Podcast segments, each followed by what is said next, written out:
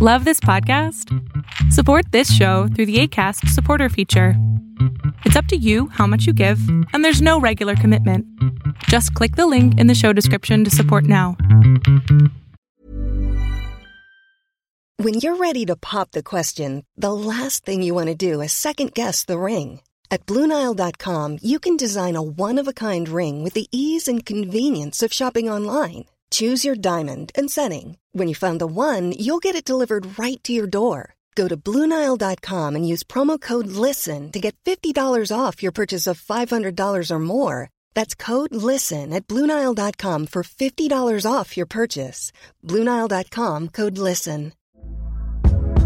Hey there, it's Michelle Norris. I'm host of a podcast called Your Mama's Kitchen. When I travel, I'm usually looking for a way to find a taste of home when I'm not at home. And one of the things I love to do when I am at home is entertain. And Airbnb allows me to do that. When I was in California recently, I rented a house that had a great kitchen. And when we were sitting around the table, we're all thinking, we're in someone else's house. Someone could be in all of our homes as well.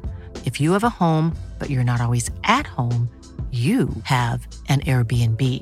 Your home might be worth more than you think. Find out how much at airbnb.com/slash host. Pues bueno, como ya vieron, tengo conmigo a medianoche una mujer activista en redes, en Instagram, YouTube, creo que también TikTok. Estás creo que en todas las redes, ¿no? Sí, la verdad que sí, que empecé en YouTube, pero luego también pues hay que abrirse, ¿no? Hay, hay que abrirse camino, estoy de acuerdo contigo. Oye, y me, me, interesó muchísimo lo que tú haces, puesto que yo hace unos meses empecé con todo el conocimiento de lo que es el, la trata de personas. Eh, uh -huh. Y eso obviamente te lleva a eh, pues la pedofilia, te lleva a las personas que suben fotos de niñas, niños. Y alguien me dijo, oye, ¿por qué no hablas con Medianoche? Ella habla mucho del sharenting. Y yo, ¿y ahora qué diablos es sharenting, no? Entonces me puse a ver tu perfil, ¿no? Te seguí inmediatamente y empecé a ver que hablamos prácticamente de lo mismo. Solo que tú le hablas a los papás, ¿no? A casi casi a los, a los creadores de contenido para los pedófilos sin darse cuenta que están haciendo eso. O sea, Totalmente. están trabajando gratis para gente enferma.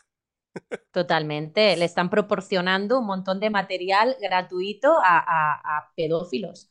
Okay. Entre otras personas obsesionadas también, ¿eh? que eso también, aunque no sean pedófilos, hay mucha gente obsesionada con el contenido infantil, okay. con los niños. Pero es me, increíble. ¿Nos podrías explicar, please, eh, medianoche, cómo empezaste? ¿Qué fue lo que te motivó a, a hablar del sharenting? ¿Qué significa sharenting? O sea, como, como, ¿qué? Todo esto, porque sí, mi, mi audiencia de verdad estamos como muy ansiosos de conocer.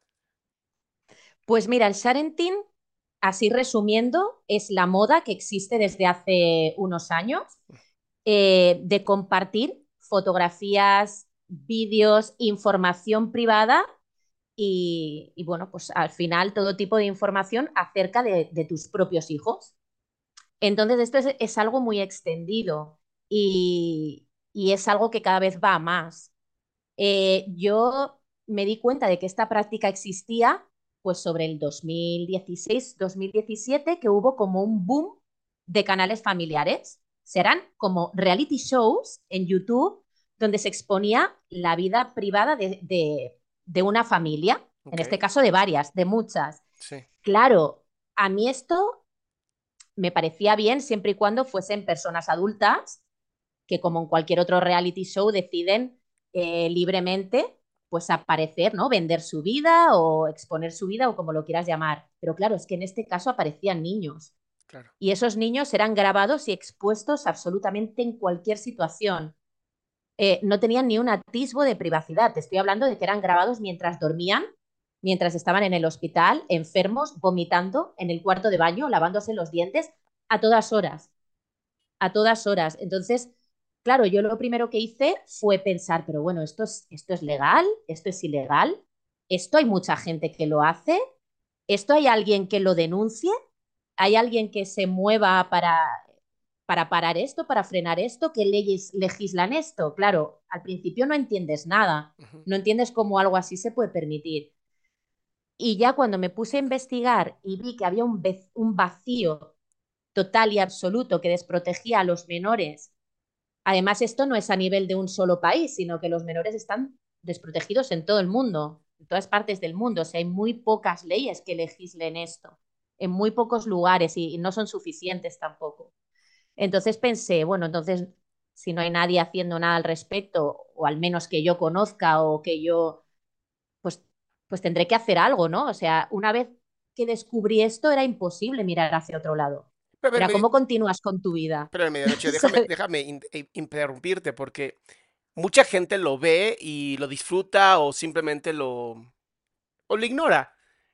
¿Por qué en tu caso sí dijiste, no, no, no, no, esto no está bien, hay que hacer algo? Porque, o sea, ¿qué te motivó? Es que eh, yo creo que lo que me motivó fue que vi como que la sociedad estaba dormida, o sea, mm. me sorprendió que esta práctica llevase mucho tiempo eh, eh, realizándose antes de yo descubrirla, porque claro, si yo lo descubrí en 2016, pero aquello llevaba haciéndose a lo mejor desde 2010. O sea, y claro, yo pensé, ¿de verdad no hay nadie que hasta el momento se haya movido para tratar de buscar una, una regulación en este tema? No me lo podía creer. Y claro, pensé, bueno, pues es que yo tampoco voy a ser una más de las que miren hacia otro lado. No me lo hubiera perdonado. Yo, yo creo que fue un poco por la conciencia, ¿no? Decir, bueno, pero ¿cómo vamos a mirar todos hacia otro lado? Es como cuando estás viendo un, un problema delante de tus narices y ves que el resto de la sociedad, o al menos la mayoría, ni siquiera lo detecta como un problema. Sí. Ni siquiera era detectado como un problema eh, esto, era, estaba totalmente normalizado increíble. Pero fíjate qué interesante. En el libro de las batallas culturales de Agustín Laje, él habla de un, de una. Mm, el primer, el primer trabajo de hiperrealismo que hace la televisión en 1971, en donde a una familia americana se le graba, en donde uno de los hijos es gay. Y se le graba eh, durante creo que 14 años, 24 horas, ¿no? Y se editaba. Creo que no me acuerdo el nombre de la, de la serie, American Life, algo así, no me acuerdo. Y justamente es esto, es en el 71, imagínate, en 1971, ya se mostraba a la familia americana, a los niños chiquitos, ¿no? Uno de ellos gay. Eh, y luego cuando este niño gay adquiere SIDA, lo graban a él hasta el punto donde se muere. Entonces, esto, esto de, que, de que la gente quiera hacer de lo que la televisión hizo en algún momento y llevarlo a un hiperrealismo ahora en, en YouTube, ¿no? O en Instagram, dices, no hay leyes. Y yo te diría, e, es que hay una de las leyes que creo que es un problema, que es, se supondría que los padres vemos por el bien superior de los menores, ¿no? Y las madres vemos por el bien superior de los menores. Y sin embargo, tú tienes videos ahí donde las mamás les ponen maestras horribles que no son maestras para hacer llorar al niño y lo graban. Las mamás agarran a, con huevazos a los niños, les traen un huevo en la cabeza al niño para que la gente se ría. O sea, esta sobreexposición lo que genera es que pues la gente tiene likes, ¿no? Y entonces los papás venden la integridad y la dignidad de sus hijos por likes. Yo creo que por eso, ¿no? Por eso hablamos de que debería de haber algún tipo como de ley. Ahora, tú estás observando que pues no, no hay ningún tipo de ley. Se supone que YouTube te dice si hay niños en los videos, pero fuera de eso... Es que realmente, mira, por ejemplo, aquí en España eh, la Constitución española, por ejemplo, sí que, sí que eh, tiene unas leyes que protegen al menor eh, en cuanto a su derecho a la imagen, a la intimidad y al honor. ¿Qué es lo que sucede? Que claro, para que esas leyes se cumplan, alguien, Fiscalía, Protección del Menor, el gobierno, alguien, tiene que velar para que se cumpla. Por ejemplo, en televisión, en televisión sí que se cumplen esas leyes. ¿Por qué? Pues porque Fiscalía está encima vigilando ¿no? cada uno de los programas de televisión que se hacen con los niños, si es adecuado, si no es adecuado. Un niño actor, eh, a día de hoy, ¿eh? que también ha habido muchos niños actores explotados, pero a día de hoy mm, consta de una serie de derechos. Tú no puedes poner a un niño a trabajar en televisión y que ese niño no tenga especificado en un contrato una serie de, de por ejemplo, el dinero que va a ganar, dónde va a parar a una cuenta para él o para los padres. Eh, ¿Cuántas horas de grabación va a hacer ese niño? ¿Le va a interferir en los estudios? ¿Le va a perjudicar? Claro, todo esto a día de hoy está regulado. En, en, la mayoría de los países está regulado lo que es el trabajo infantil en televisión, cine y teatro. ¿Qué sucede? Que en redes sociales nadie se ha puesto manos a la obra para investigar si estas, eh, estos derechos del menor se están respetando y se están cumpliendo. Ese es el problema, la dejadez, por parte de las, de las autoridades, por parte de las instituciones y por parte de los organismos que deberían estar velando para que esto se cumpla. Entonces, claro, es, al final te das cuenta de que las leyes sí que existen, pero si no hay nadie que regule esto, pues como si no existieran. Claro. Ahora, veía en tu Instagram que tienes como varios ahí argumentos, ¿no? Que te han hecho y que te han puesto. Uno, uno, me metí al último de tus videos y el primer comentario que veo es un, y perdón por la palabra, pero es un pedazo idiota que dice que, ¿por qué te metes en la vida de los demás? Sí, bueno. ¿No? Y es como, y es como de, pues es que ella no se metió. Si en el momento que tú subes algo y se convierte en público, cualquiera puede opinar. Y al final lo tuyo es solamente una opinión, no estás obligando al padre o madre que baje la información. Pero, eh, ¿qué argumentos has escuchado para que no te metas con el sharenting? No hay argumentos. Te, sorprenderá, pero hay mucha gente que defiende el sharenting, pero no sabe defender su postura. No tienen argumentos coherentes. Es, eh, los argumentos son, mi hijo es mío porque yo lo parí y entonces es mío de mi propiedad y hasta que cumpla 18 años puedo hacer lo que me dé la gana con él. O sea, me estás diciendo que tu hijo es un complemento, es un bolso. Es son unos yo podría, yo podría entonces donar los órganos de mi hijo a gusto porque es mío, se supondría. Totalmente. Bueno, a lo mejor no, porque eso, según el baremo de muchos padres, pues ya sería como muy, como muy fuerte, ¿no? Pues claro, pero para eso tiene que haber una regulación, porque lo que para ti es muy eh, muy exagerado. Para, para una persona el límite puede estar aquí y para otro padre el límite puede estar aquí. No puede ser que le demos ese, ese, ese poder de decisión a los padres por encima del bienestar de sus hijos. Tiene que haber unas leyes que regulen esto. Porque si todos los padres y madres fuesen buenos con sus hijos y, eh, no existirían las cárceles, no existirían servicios sociales, no, no habría ningún problema en el mundo si todo el mundo fuese bueno con los demás. Es que, es que no, es, no es lógico. No me he encontrado todavía ningún argumento a favor del Sarentin que no haya podido rebatir. Es que realmente no hay, porque vulneran todos los derechos fundamentales del menor. Todos. Entonces, primero, ante eso, primero es, no, tus hijos no son una cosa. Evidentemente. Ok. Si no son una cosa, entonces, ¿hasta qué punto considerarías tú que es em, se puede o no se puede compartir imágenes de los niños o niñas? Mira, yo creo que establecer un límite, em, claro, eso tendría que decirlo la fiscalía o a quien le corresponda, ¿no? ¿Dónde está el límite? Pero desde luego yo creo que todos a día de hoy sabemos diferenciar lo que es un perfil de Instagram, por ejemplo, donde unos padres compartan de vez en cuando, en alguna ocasión especial, alguna fotografía en algún cumpleaños, unas vacaciones, a lo que es un perfil que es un gran hermano de esos niños. Eso es, un, reality show eh, de la vida de esos niños. Yo creo que a día de hoy todos sabemos diferenciar lo que es una explotación infantil en redes sociales a lo que es, bueno, pues de vez en cuando colgar alguna fotografía o dos. Entonces, claro, ¿dónde estaría el límite? Es difícil determinarlo. Eh, lo que yo creo que sí que sabemos diferenciar es evidentemente lo que es una, una explotación y lo que no lo es. Fíjate qué interesante, ¿no? Porque hay un, hay un caso muy sonado eh, que ya se corrigió, que fue en Colombia, no voy a decir el nombre de la persona, pero esta persona salía mucho haciéndole bromas a su hija y la mamá eh, estaba como también de acuerdo, era cómplice. Eh, fue hasta el punto en donde él sale, haz de cuenta, si esta es su hija, sale con un vestidito y él sale como agarrándole aquí y apretándole y parecía que le estaba apretando los genitales. ¿no? Ya después él dijo que era un poquito más arriba y tendremos que confiar en su palabra, ¿no? Pero eso fue lo que hizo que hasta servicios sociales de Colombia atacaran a esta persona y dijeran, se acabó. Y él, y su madre pues decidieron, ¿no? Que ya no iban a salir los niños, lo cual se me hace sumamente inteligente, porque al final era un tipo de abuso infantil lo que estaba pasando. Pero tú dices... porque Sometían a bromas, además pesadas, a esa niña, constantemente, constantemente. Entonces me encanta porque tú dices, ¿no? Este, todo el mundo sabe lo que es una explotación eh, de los niños o niñas. Yo te diría que no, medianoche. Yo te diría Mm. que no, que la gente de verdad, por, por decir un número solamente estadístico, por un experimento psicológico, solo el 25% podría decidir si es o no algo que es inco- incongruente.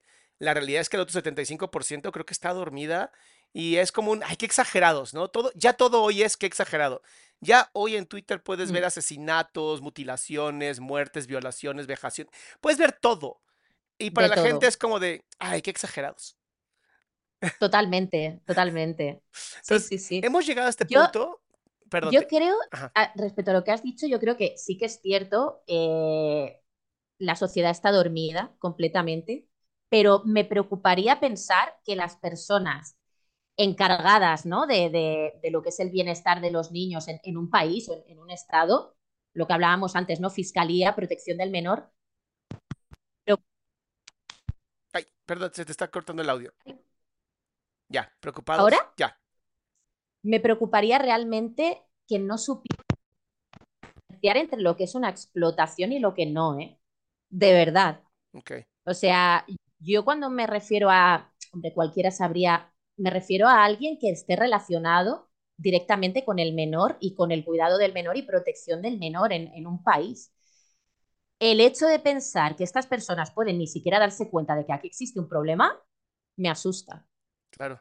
Fíjate qué interesante, ¿no? Eh, Una de las cosas que nos hemos encontrado son varias páginas de Instagram con menores de edad, eh, menores de 13 años, incluso hasta menores yo creo que de 6 años, 5 años, pues eh, en posiciones bastante sugerentes, ¿no? Y lo primero que nos dicen las personas eh, que yo considero enfermas mentales es que nosotros somos los enfermos mentales por creer que eso es algo erótico o sexual.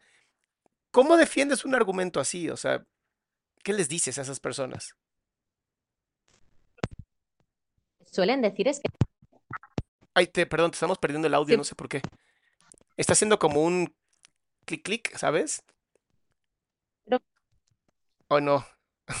Está fallando ahora el audio. Para las salamandras que están viendo esto, eh, primero empezamos con problemas en el video. A ver, yo creo que era así. Ya, ajá, entonces, ¿Sí? ya, lo, Vale. lo que te pregunté, por favor.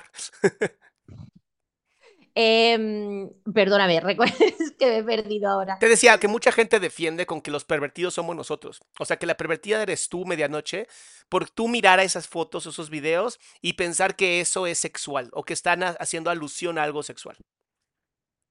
A ver, es que eh, la excusa siempre es la misma. Tenéis la mirada sucia, eh, un menor, eh, la- no hay nada malo en la desnudez y mucho menos en la desnudez de un menor. Eh, claro, pero es que no vivimos en un mundo perfecto, no vivimos en un mundo idílico. Hay personas que se sienten atraídas hacia los niños. Entonces, eh, existe la pedofilia en el mundo, no podemos ignorarla y no podemos hacer como que no existe. Hay mucha gente que dice, por ejemplo, bueno, pero en la calle también hay peligros, en la calle también hay pedófilos, ya, pero es que tú no vas por la calle repartiéndole fotografías, imágenes e información privada de tus hijos a gente desconocida por la calle. Claro. Es que, claro, ¿en qué momento?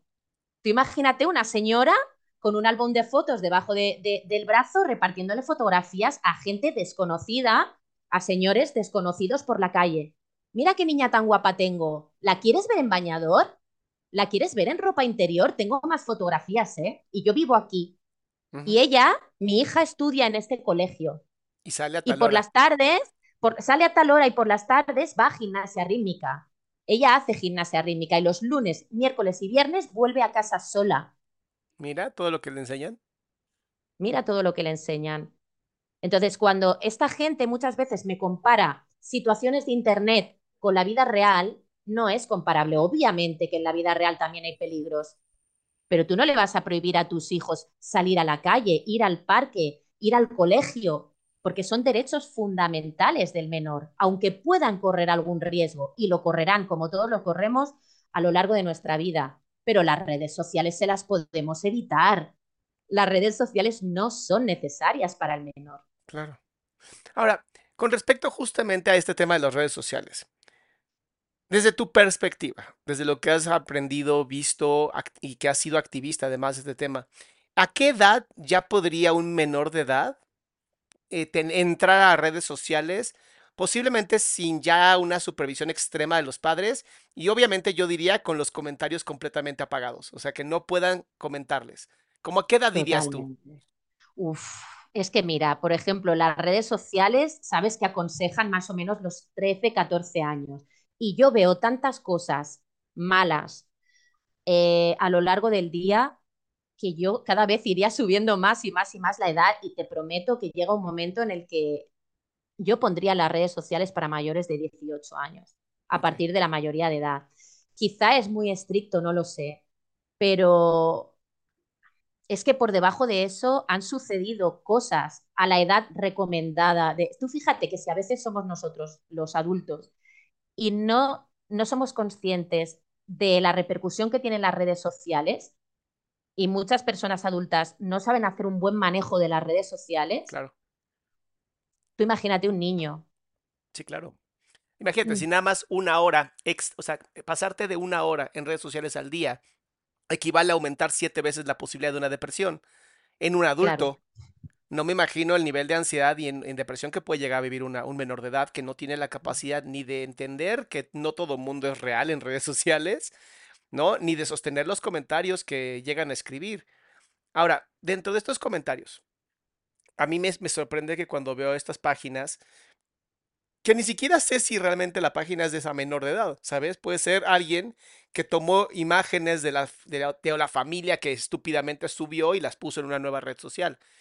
Pero los comentarios medianoche son para que vomites. O sea, te, da un trastorno de conducta alimentaria tipo bulimia, nada más de leerlos.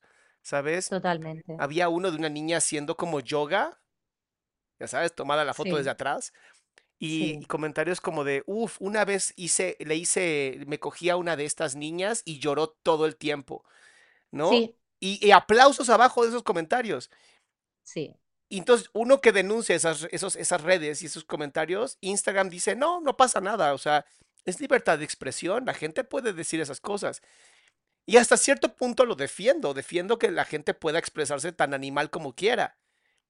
Pero ¿y si esa cuenta sí está manejada por una niña? Totalmente.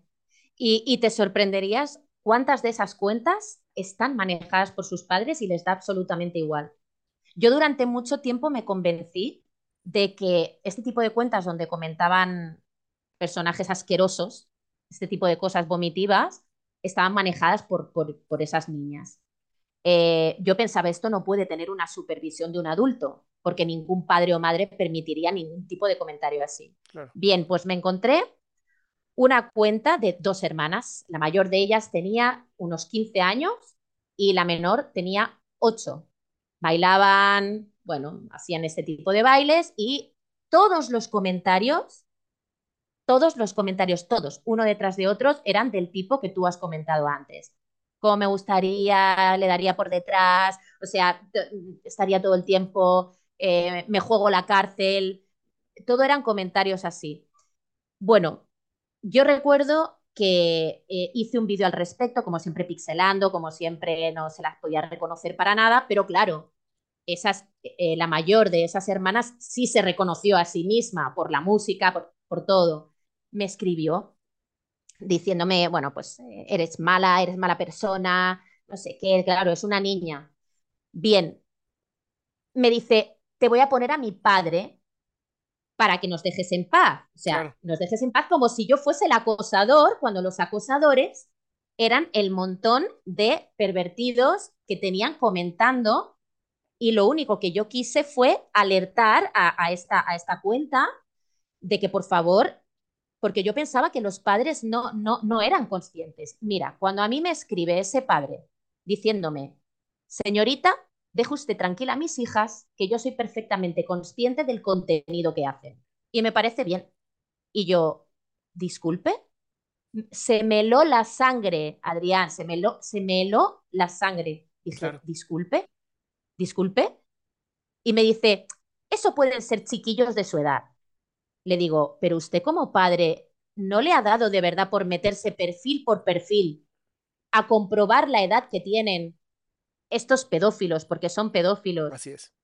Y a comprobar que cada uno de esos perfiles sigue a 50, 100, 200 cuentas como las, las, de sus hijas. Déjenos tranquilos, que nos y todo era porque las niñas eran influencers muy conocidas, ganaban dinero y supongo que los padres vivían muy bien a, a costa de ese tipo de público que tienen sus hijas. ¿Cuál dirías tú? Voy a jugar abogado del diablo medianoche. ¿Va? ¿Cuál dirías, ¿Cuál dirías tú que es la diferencia entre, y ya sé que me dijiste la legislación, pero que salgan niños o niñas en películas o en televisión a estos niños y niñas, o sea, aquí son actores y actrices. Aquí son pedazos de animales que simplemente hacen pues, bailes y pendejadas.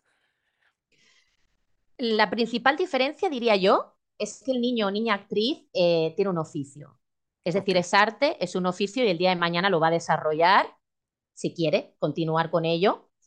Eh, mientras el niño o niña influencer está, eh, o niño sobreexpuesto por sus padres está sobreexponiendo su vida privada. De ese niño o niña actor no tenemos por qué conocer absolutamente nada acerca de su vida. Ok. Nada. Ok. Y sin embargo, los niños influencers lo sabemos absolutamente todo. Hay una cantidad de información privada de esos niños que les expone y les pone en peligro cien mil veces más que a cualquier niño que esté trabajando en, una serie de, televisión, por ejemplo. Luego está el tema de la regulación, como te comentaba antes, un tema muy importante. Más allá de que yo pueda estar de acuerdo o no eh, o si yo, por ejemplo, metería a mis hijos a actuar o no, más allá de eso, eh, existe una realidad y es que en televisión, cine y teatro hay una regulación del trabajo infantil. Claro. Eh, y, en, y en redes sociales no. Con lo cual, en televisión ya es muy difícil que pueda existir una explotación de los niños actores como sí que lo hubo años atrás. Sí, sí. Y en redes sociales se está explotando. A o sea, digamos que redes sociales están pasando por lo que la televisión empezó y el cine empezó hace muchos años o sea, los mismos errores que tuvieron cine y televisión, hoy lo estamos viendo en redes sociales. Totalmente, está, estamos en ese punto. Ve qué interesante lo que, lo que estás comentando. Me, me, acordaste de un paciente que tuve donde ella hacía videos de baile, tenía 13 años, hace videos de baile, y un día en la escuela todo el mundo empieza a hablar mal de ella y todo el mundo empieza a verla feo y de pronto sus amigas la empiezan a, a empujar hacia afuera, ¿no? A, discriminar y ella no sabía por qué a uno de sus compañeros de dos o tres grados más arriba, o sea, todavía menores de edad, todavía no había, no había 18, pero a alguno de 16 se le ocurrió agarrar esos videos de baile, tomarle su rostro y con inteligencia artificial y con Photoshop la puso en el cuerpo de una tipa desnuda, mm. haciendo creer que ella había hecho esos videos desnuda y los había mandado. Le destruyeron la vida. La mamá tuvo que sacarla de la escuela cuando ella no había hecho nada de eso la destruyeron la vida, la foto llegó a los abuelos, la foto llegó a los, al papá que no vive con ellos. O sea, fue una cosa brutal, brutal. O sea, la destruyeron. Estuvo conmigo casi un año en terapia tratando de resolver su autoestima y su, y su imagen también. Em, pero estamos de acuerdo que una niña de 13 años que tuvo que pasar un año completo tratando de solucionar algo que no hizo, le va a dejar heridas para toda la vida. Sobre todo con respecto a su propia intimidad. Totalmente. El hacer sharenting, ¿no? Creo que tú y yo estamos de acuerdo en que nunca falta el enfermo mental que agarra a esas niñas chiquitas y les pone cuerpos de otras niñas chiquitas que seguramente si estuvieron desnudas y las empiezan a compartir. Lo hacen. Ahora, lo hacen y lo, lo hacen. Tienen páginas y, lo he denunciado. Antes, cuando no, no, existían las redes sociales o no se usaban tanto, lo que hacían era eh, utilizar eh, bueno, hacer Photoshop con imágenes de niñas actrices y tal. Y ahora, como obtienen muchísimas más fotografías, imágenes y vídeos de los niños y niñas influencers, pues tienen un montón de contenido ahí para, compartir y hacen todo tipo de montajes y todo tipo de... Bueno, es, repugnante. Yo, fíjate, que, fíjate que uno de mis amigos que es hacker empezó a meterse, ¿no? Más, más adentro.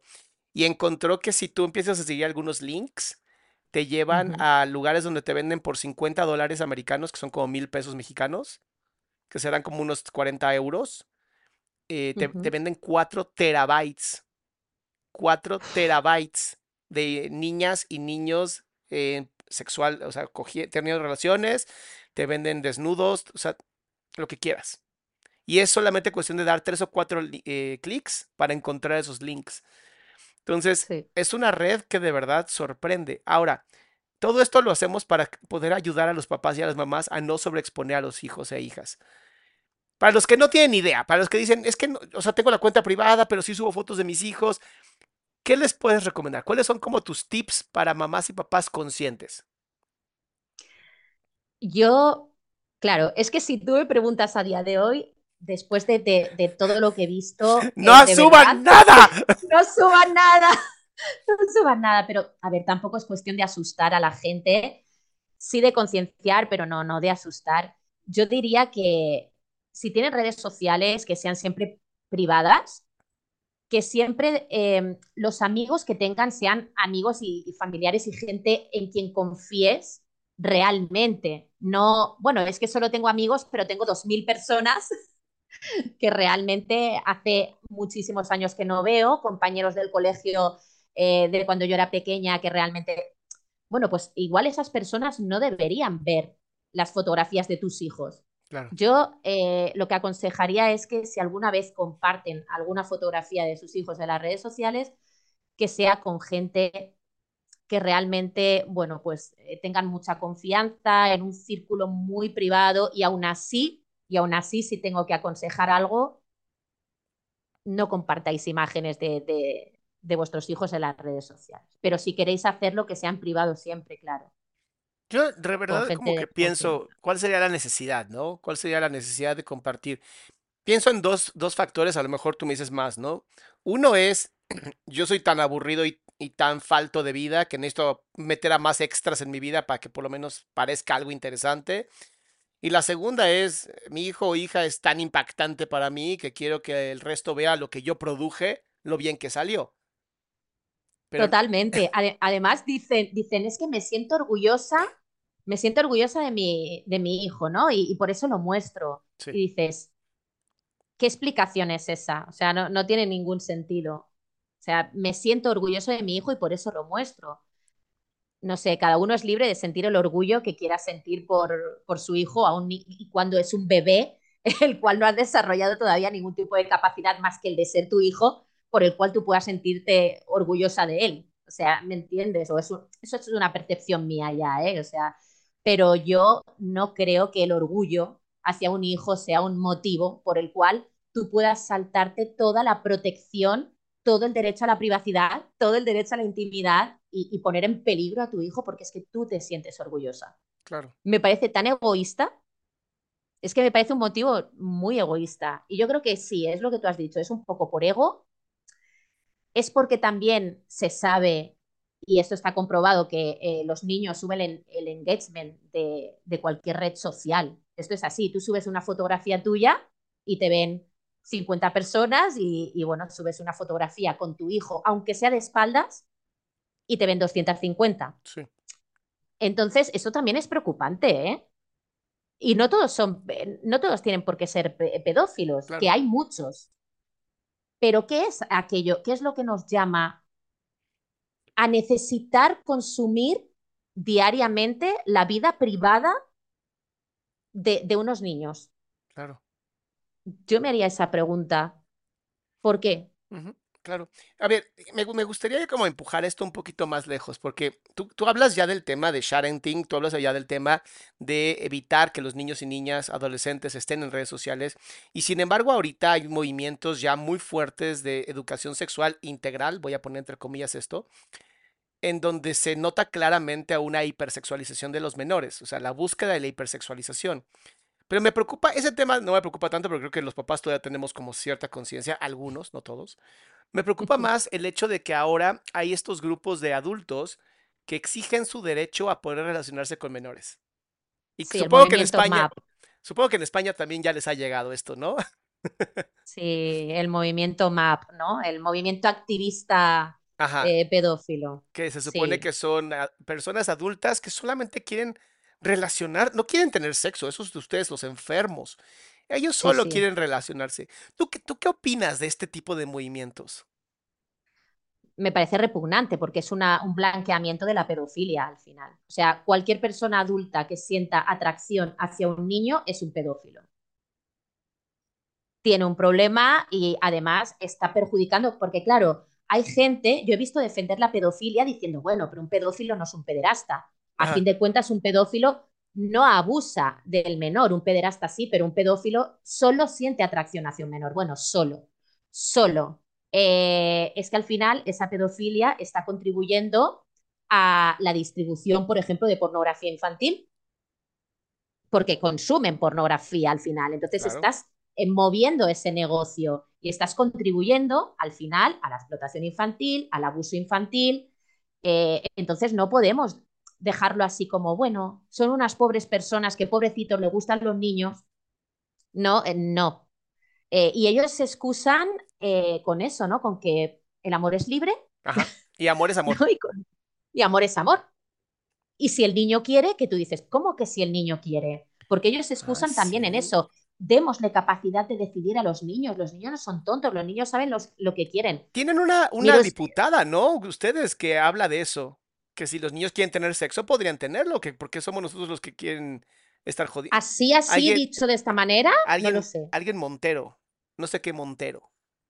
Irene Montero, mm, bueno, dudo, yo dudo que, que, lo haya, no lo sé, ¿eh? pero vamos, me sorprendería muchísimo que hubiera dicho mm, así de claro, un niño puede... puede ah, dar consentimiento. ay, tú dices una, vale, ahora recuerdo aquella polémica y no me acuerdo por qué surgió. Fue por un tema y entonces ella dijo estas palabras que además fueron totalmente desafortunadas porque eh, sí, sí, yo me quedé también muerta. Y bueno, luego ella salió explicando que se refería a otra cosa y tal, pero bueno, de momento no tenemos, que fue malinterpretada, pero de momento creo yo que no tenemos a nadie y espero que, que no tengamos nunca a nadie eh, en ningún partido político eh, defendiendo activamente esto, porque años, o sea, en la, en la época de los, porque este movimiento eh, surgió en, el, en los años 50 en los Países Bajos y llegó al poder. O sea, que, que esto llegó a ser como un partido político, que hasta incluso repartían folletos propagandísticos en las escuelas. O sea, poca broma, ¿eh? Sea, cuidado porque... Acabas de hablar de un tema que, perdón que me, que me, vaya a otro completamente diferente, ahorita regresamos al de los maps, pero en Finlandia hay un programa, no sé si lo viste, en donde a niños de 11, 11 años, creo, les presentan cuerpos desnudos de gente trans. Y se ven, sus, y se ven sus reacciones y es impactante, impactante que a un niño de 11 años le desnudes a un adulto. A mí no me importa si es trans o hetero, me vale madres, honestamente. Pero, ¿cuál es la necesidad de desnudar un cuerpo adulto a un menor de edad? No lo entiendo. Mira, yo estoy, yo estoy muy a favor de la educación sexual en las escuelas. Eh, ojalá yo pues hubiera tenido el tipo de educación sexual que, por ejemplo, han tenido mis hijos en las escuelas, lo que no estoy a favor es de que se blanquee la pedofilia y se nos empiece a ir la castaña ya con cosas así como que un adulto puede estar con un niño y que no pasa nada y que un niño puede consentir. Un niño no puede consentir. ¿Debido a qué? Un niño. Yo sí sé, pero quiero que nos digas tú. yo, en mi opinión, en mi opinión, eh, igual que eh, un niño menor de edad no puede conducir, igual que no puede beber alcohol, o no debería, igual que no puede fumar tabaco, eh, yo creo que una decisión tan importante que le puede afectar su vida y su futuro y le puede crear traumas de por vida, no debería eh, tomarla. Eh, no sé, antes, hace años, por ejemplo, aquí en España, la edad de consentimiento sexual estaba en 13 años. A mí me parece que con 13 años eres un niño. Espérate, 13 años. Luego lo subieron a 16. 13 años una niña o un niño podía consentir tener relaciones con un mayor de edad? Estaba en 13 años y la edad de consentimiento sexual y luego lo subieron a 16. Claro, es que, es que 13 mm, años, por favor. Es que a los 13 años todavía no se sabe limpiar bien el culo. ¿Cómo, ¿Cómo le vas a...?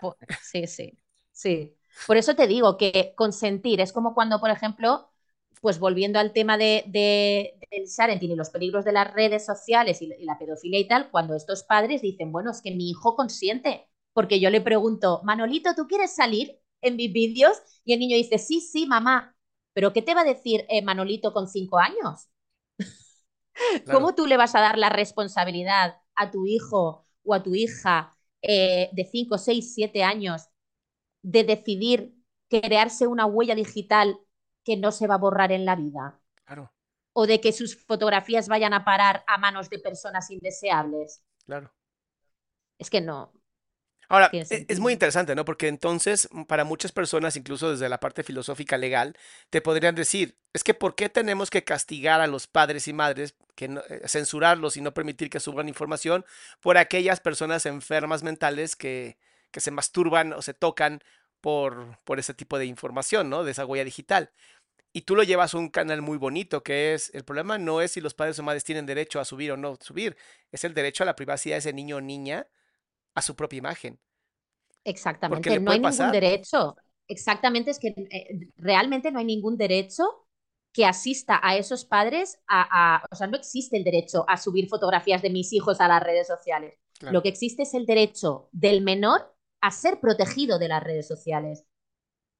Eso, eso es el, derecho que, se, que tiene que primar por encima de cualquier otro, el derecho del menor. Claro. O sea, es que hay gente que se piensa, no, es mi derecho subir fotografías de, mi hijo a las redes sociales. No. No, no, no, no existe ese derecho, te lo has sacado de la manga. El menor tiene derechos. Tiene derecho a ser protegido por ti, que eres su padre o eres su madre. Tiene derecho a su intimidad y a su privacidad. Claro, Siempre pensamos en los adultos, ¿eh? Pero fíjate qué interesante, porque yo estaba pensando, ¿no? Mi mamá tiene una foto mía en, que me tomó cuando yo estaba dormido, cuando yo tenía que 8 o 7 años, y esa foto siempre me dio coraje, ¿no? Porque me sentí, y se lo dije alguna vez, me sentí abusado en mi intimidad, me sentí como, ¿quién, te dio el derecho de ir a tomarme una foto en la, en la noche y yo dormido, ¿no? Y, y me mm. acuerdo que esa foto, gracias, digo, platicando con ella, un día la rompió y se acabó, ¿no? Pero hoy lo pienso y digo, wow, si es, es tan cierto esto. Las pocas veces que yo he subido fotos de mis hijos siempre han sido con la algo tapándoles la cara, ¿no? Porque no me interesa que sepan o que vean quiénes son mis hijos. Y es porque de verdad, o estábamos haciendo alguna fiesta, o sea, lo que sea, y dije, ay, mira qué bonito, qué bonito. La verdad es que qué bonito me veo yo y el niño está al lado, ¿no? Sí. lo que hago es taparle la cara al niño, ya me quedo yo. Y ahí entiendo la parte que dices tú, ¿no? O sea, yo no quiero sobreexponer a mis hijos a algo, porque además mi red es abierta, ¿no? Y la has visto, o sea, es completamente abierta. Claro. Me preocupa cuando de verdad eh, veo amigas mías con las que he platicado y salen ellas con, en bikini con cuerpos muy bonitos y sus hijas al lado con la misma posición de la mamá y dices, es que, mm, o sea, te están imitando, pero no le pongas, no le dejas que su rostro se vea. Porque cualquiera pues, te quita a ti, que eres una mujer adulta, ¡ugh! ¡Qué asco! ¿No? Y mejor me quedo con la chiquita. La niña, la niña, claro. no sé, mucha gente, es que a veces no se dan cuenta, no es lo que tú decías antes, es como si eh, te comparan estas cosas con situaciones reales. A mí me han llegado a decir, por ejemplo, bueno, ¿qué pasa porque mi niña esté en bikini eh, o en traje de baño eh, en las redes sociales? También la llevo a la playa y en la playa pues también está en bañador. Pero volvemos a lo mismo, si tú estás con tu hija en la playa y de repente un señor se pone delante de tu hija así, con el teléfono móvil a grabarla, tú coges el teléfono y se lo revientas. Sí, sí. Bueno, revienta al tipo en México. O, revientas, se lo revientas en la cabeza y así revientas las dos cosas. Exacto. Claro, es el instinto de protección que tenemos los padres. No solo con nuestros hijos, es que yo veo esto en cualquier otro niño y, y le reviento igual. Claro. O sea, ¿cómo, ¿cómo vas a venir aquí? Se supone que en la playa estás en un sitio que ya hay una predisposición a tomar el sol, hay una normalidad y a nadie le extraña. Bueno, a nadie, excepto a este tipo de personas, pero a nadie le extraña ver a una, a una mujer, a un hombre con poca ropa tomando el sol o a un niño. Pero entonces, si tú ves a una persona que se acerca a, tu, a tus hijos con ese tipo de, bueno, intenciones que tú no ves claras, tú lo evitas. Vale, ¿por qué en redes sociales, por qué en Internet eres tú la que le proporciona las fotografías de tu, de tu hija o de tu hijo a ese pedófilo y se las regalas y subes fotografías cada día y encima lo justificas. Claro. Es que es, es impresionante. Y yo tengo todavía una peor noticia, que es que el 70 o más del 70% de los abusos en menores de edad son por parte de la familia o vecinos de la familia o amigos de la familia. Entonces, la misma gente que crees tú que en tu red social privada no va a hacer nada, posiblemente son las personas que van a hacer algo con tus hijos o hijas. Totalmente, claro. Entonces, eso también asusta, ¿no? Ahora, ya como, como estas últimas, últimas partes, a mí sí me gustaría que, que nos dieras como, como las mejores prácticas que tú has observado, ¿no? O que tú has visto para que mamás y papás hablen con otras mamás y papás y les expliquen esto. O sea, ¿cómo, cómo tú, qué consejo le das a papás y mamás que como yo estamos preocupados por este tipo de información? para que podamos hablar con otros papás y mamás y esto hacerlo más bien por amor a nuestros hijos y cuidar a nuestra comunidad que por ser censuradores, ¿no? Y, no lo hagas sin una cultura de cancelación que no sirve para nada. Yo creo que lo, primero de todo es hacer entender a esos padres y madres eh, que los, los niños, aunque sean pequeños, tienen los mismos derechos que una persona adulta o hasta incluso más, eh, según qué aspectos. Entonces, esos niños también merecen eh, respeto y privacidad por nuestra parte. Y nuestra forma de respetarlos es dejándoles decidir cuando ellos tengan la edad suficiente eh, qué es lo que quieren hacer con su vida en ese aspecto. Si ellos quieren, bueno, subir contenido a las redes sociales, que lo decidan cuando tengan edad para hacerlo, qué contenido quieren subir o a lo mejor no. A lo mejor son personas completamente anónimas, eh, como por ejemplo, bueno, pues yo, mis dos hijos son ya adultos, pero el, más pequeño nunca ha querido saber nada de las redes sociales, no le gustan las fotografías, no quiere aparecer. Tú imagínate si yo a mi hijo le hubiese expuesto desde que nació no me lo hubiera perdonado en la vida. Exactamente, hubieras literalmente lastimado una relación con tu hijo y eso lo hubiera llevado a quién sabe qué, ¿sabes? Totalmente, totalmente, porque lo, es muy, muy, muy sensible, muy sentido y muy... No, tiene derecho, ¿no? a su privacidad. Exactamente. Entonces, sobre todo, hay que hacerle entender a los padres y madres que por mucho que nuestros hijos los hayamos traído al mundo nosotros, eh, son seres individuales están bajo nuestro cuidado, debemos protegerlos y no, no exponerlos a peligros innecesarios que ya suficientes peligros hay inevitables en, la vida y se van a encontrar en su día a día como para que nosotros le añadamos más y sobre todo el respeto hacia ellos como personas. Claro. Wow, medianoche. Pues ya para terminar, tus redes sociales, para la gente que no te conoce, de todas maneras yo voy a subirlas aquí en la descripción, pero ¿cuáles son? Pues aquí en, YouTube soy Medianoche y en, en Instagram pues medianoche.tube, igual que, en TikTok. Y bueno, pues por ahí estamos tratando de, concienciar y de, y de divulgar. Y parece que algo se está consiguiendo. Sí, la verdad es que yo te tengo mucho agradecimiento por lo que estás haciendo. Eh, híjole, hay tantas cosas que de pronto digo, ah, le podríamos dar esto y esto y esto, ¿sabes? Estoy, ahorita estoy formando como un grupo de personas que queremos hablar con el Congreso de la Unión en México para que a las a Meta, que es la dueña de Facebook, Instagram, WhatsApp, Meta tenga una política en donde si son menores de edad no puede haber comentarios. O sea, que tengan restringidos los comentarios a menores de edad. Porque no podemos quitar que no puedan subir fotos. Al final eso es un derecho que cada uno tiene y sabrán si lo echan a perder o no. Pero sí que por lo menos si, la, si es claramente un menor de edad o salen muchos menores de edad, o sea que más del 80% son menores de edad, no puede haber comentarios.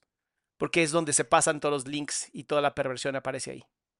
Totalmente, como hicieron en YouTube, por ejemplo, ¿no? Que bueno, no en todos los canales, debería haber sido en todos, pero bueno, al final, al final siempre estas cosas se hacen un poco a dedo, pero YouTube en un momento determinado eh, habían tantos comentarios de pedófilos en, los vídeos, en los blogs familiares, que es que era imposible controlar todo aquello y al final dijo, bueno, pues restringidos todos los comentarios en los eh, vídeos donde aparezcan menores. Qué maravilla. Claro, es que es lo mínimo. Es lo mínimo. Ay, mi querida medianoche, de verdad, gracias por esta entrevista. Seguramente te estaré molestando para otro tema que seguramente aparecerán miles. ¿no? Uno, de ellos que, quiero dejar aquí para el tintero es, em, yo, una de las razones que creo que estos, estos canales no se, no se eliminan es porque los pedófilos son los que más tiempo pasan en la red, son los que más comparten, los que más escriben, los que más ponen likes y por lo tanto los que más generan que haya anuncios, ¿sabes? Total, es el mejor cliente. Es el mejor cliente. Este Entonces, ya me gustaría después platicar contigo sobre la dignidad, qué tanto se puede vender o qué tanto no. Totalmente. Pero te agradezco mucho. Encantada de, de haber charlado contigo, de verdad. Muchas gracias por invitarme.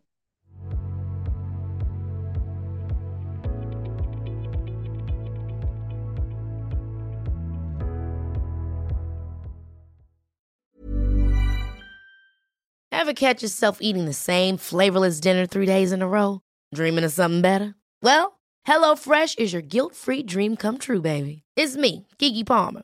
Let's wake up those taste buds with hot, juicy pecan crusted chicken or garlic butter shrimp scampi.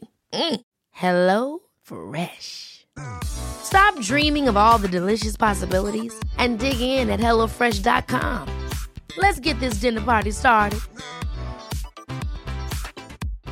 If you're looking for plump lips that last, you need to know about Juvederm lip fillers. With Juvederm Volbella XC and Juvederm Ultra XC, your lip look, whether it's subtle or bold, can last up to one full year with optimal treatment and no additional maintenance. Find a licensed specialist and see if it's right for you at Juvederm.com today. That's J U V E D E R M.com. Add fullness to lips in adults over 21 with Juvederm Volbella XC or Juvederm Ultra XC. Do not use if you have severe allergies or a history of severe allergic reactions, or if you're you're allergic to lidocaine or the proteins used in Juvederm. Tell your doctor if you have a history of scarring or taking medicines that decrease the body's immune response or that can prolong bleeding. Common side effects include injection site redness, swelling, pain, tenderness, firmness, lumps, bumps, bruising, discoloration, or itching. As with all fillers, there's a rare risk of unintentional injection into a blood vessel, which can cause vision abnormalities, blindness, stroke, temporary scabs, or scarring. For full important safety information, visit juvederm.com.